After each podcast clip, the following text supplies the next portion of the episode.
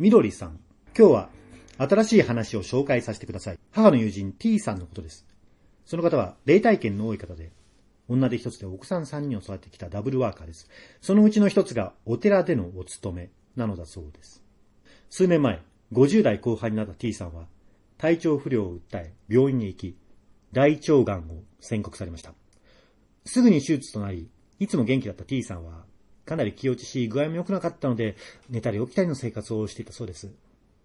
ある晩、あまりの寝苦しさに夜目を覚ますと、下腹のあたりからザンバラ髪の落ち武者がズモモモモモモモっと出てきて、ビューッと飛んでいってしまったそうです。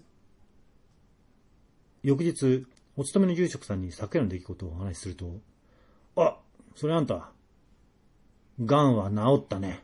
もう大丈夫だよ。よかったね。と言われたそうです。その後、T さんは手術だけで抗がん剤治療なども一切せず、5年以上経った今でも相変わらずのダブルワークを元気にこなしています。まあ、といったお話と。